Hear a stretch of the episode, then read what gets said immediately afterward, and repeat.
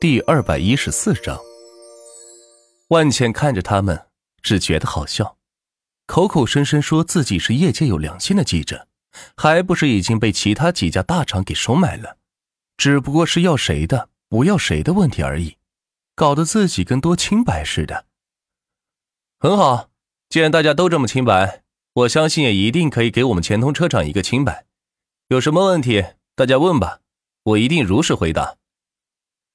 万钱在公众面前给出一个非常坦诚的形象，让人不禁对他的话是相信几分。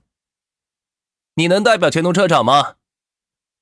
一位记者首先发问，也是要一点一点的引万钱入局的开端。万钱说的一切话，首先前提是能代表钱通车厂，不然后期有什么纰漏，突然来一句我只代表个人，那所有的采访就没什么意义了。可见，这是一位成熟的老记者，知道先要澄清什么事情，然后再开始攻击。没错，钱东车厂事无巨细，全部由我代表和负责。万钱虽然没有亲临车厂的运营和管理，因为用人不疑，疑人不用。既然交给了大康，那么他所做出来的决定，以及失策，都将由自己承担。听到这句话。大康的眼睛有些湿润，没想到万茜这么信任自己，而自己却给他带来这么大的麻烦，想想自己真不是个东西。不过眼前是要先度过这场危机才行。那想必你也清楚，全国那么多经销商，为什么收了人家货款却没有给人家车子？是不是准备携款潜逃？还是那位记者，在得到万茜的肯定后，抛出了一个大帽子。近年来，房地产商携款潜逃的事情屡屡发生，弄得民生听见这个词就会痛骂他人。所以记者说出这个词，就是要引导大众将万钱标榜成为一个即将携款潜逃的罪人。这一招不可谓不狠。万钱只是轻笑一声，反问道：“哼，这位记者，请问你有车吗？”记者见万钱突然这样问，冷不丁的。不知道该如何回答。有有啊。如果没猜错的话，你应该也加入了钱通约车这个平台吧？万茜继续问道。是又怎么样？记者依然不知道万茜想要表达什么。对于自己这位三线记者，平时出出稿子、写写文章，偶尔采访采访人物，一个月顶多挣个六千来块钱，勉强着顾着温饱。但是钱通约车平台可不一样，只要司机申请入驻，每月固定五万月薪，跑单还另算，这笔账任何一个社会人都会算清楚。所以只要不是大富大贵的人，几乎人人都会加入这个平台。万钱见这位记者承认，于是又问了其他记者：“你们也都加入了吧？”下面记者虽然没有回答，但都默默点了点头。很好，你们应该查一查钱通集团的底细，看一看最近钱通约车、钱通外卖、钱通影院、钱通置业、钱通保险、钱通茶叶，呃，太多了，我就不说了。可以这样说，你们每个月领到的五万块钱是我发给你们的，如果有谁不想要，可以现在退出。此话一出，下面一片寂静，大家都没想到。钱通集团的根居然这么深，涉及领域之多，几乎包含了方方面面，并且呈扩张的事态。而每个月平白无故领到的五万块钱，自然是谁都不愿意失去的。虽然拿了人家好处来办事，但是那也只是外快，哪能跟每月都能领到的固定薪资相比呢？考虑到这一点，在座的所有记者气势瞬间矮了一截。毕竟吃人嘴软，拿人手短嘛。万钱见所有人都安静下来，继续说道：“所以刚才这位记者的提问不成立，你们可以到银行去查我的流水。钱通冤车每天的补助都在上百亿，我会差你们那点小钱吗？”这个回答惊呆了所有记者，没想到一个网约车公司会这么烧钱。他们当然不知道，因为他们又不是老板，只是个笔杆子而已。怎么会知道商业上的事情呢？所有记者再一次哑口无言。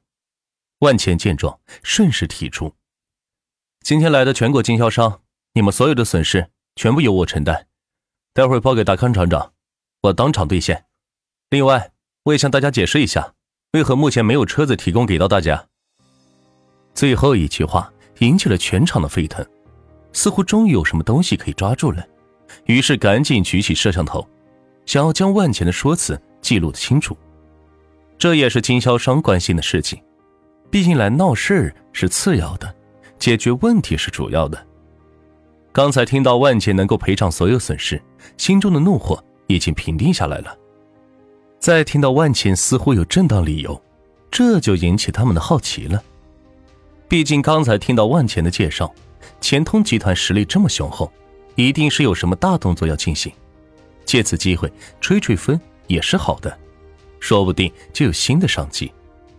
我们在研发一种汽车专利，一旦研发成功，我将让所有工薪阶层都能开上劳斯莱斯。说到最后一句话，万茜举起双手，雄赳赳的喊道：“这是他的愿望，是他重大愿望里小小的一部分。”所有人上路开的都是劳斯莱斯级别的车辆，豪华舒适，人人都买得起。这样一来，从最高纬度对市场车辆进行打击。试问那些小厂还怎么活？其他牌子的车还怎么生存？唯一的出路是，购买万钱专利使用权，生产相同低价格高质量的车子，否则被万钱的低价高质车给挤破产。只有这两条路可选。众多记者听到万钱的话，全都表现得一片痴呆，就连混迹在人群中的老牌汽车厂董事长于龙都被吓了一跳。没想到万钱的野心这么大，想要从最高端设计来突破竞争。不过随后于龙就心镇定下来，在他看来，万钱这个理想是空中楼阁，就算专利他研发出来，没有基础材料供应，那就是一些图纸和参数罢了，连一台车子都造不出来，更别提销往全世界了。只是于龙不知道的是。万钱已经着手建立自己的汽车供应链条了，钢铁这种刚需材料马上就可以自己生产供应，再也不用依赖上面的供应商。凭这些就想对万钱形成围剿，痴心妄想。不过万总，我有个疑问，听说您的入场使很多老牌车厂眼红，他们利用自己的人脉想要切断您的汽车生产材料，并且此次汽车停产事件就跟这件事有关，对此。您怎么看呢？其中一位记者抓住最后的机会发问道：“如果还没有从万茜身上撕开突破口，那么本次记者大会对钱通车厂的曝光行动就以失败告终了。不单是失败，反而被其利用，为他们做了一次强势宣传，可谓是一举两得。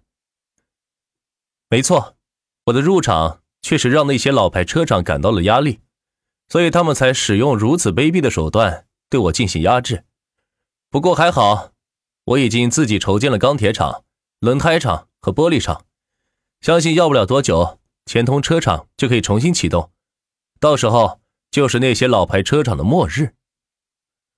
说到这里，万钱有意扫视了一下群众，他知道这里边一定有老牌车厂派来的听众，想要得到钱通车厂出糗的第一手资料，结果换来的却是被纷纷打脸。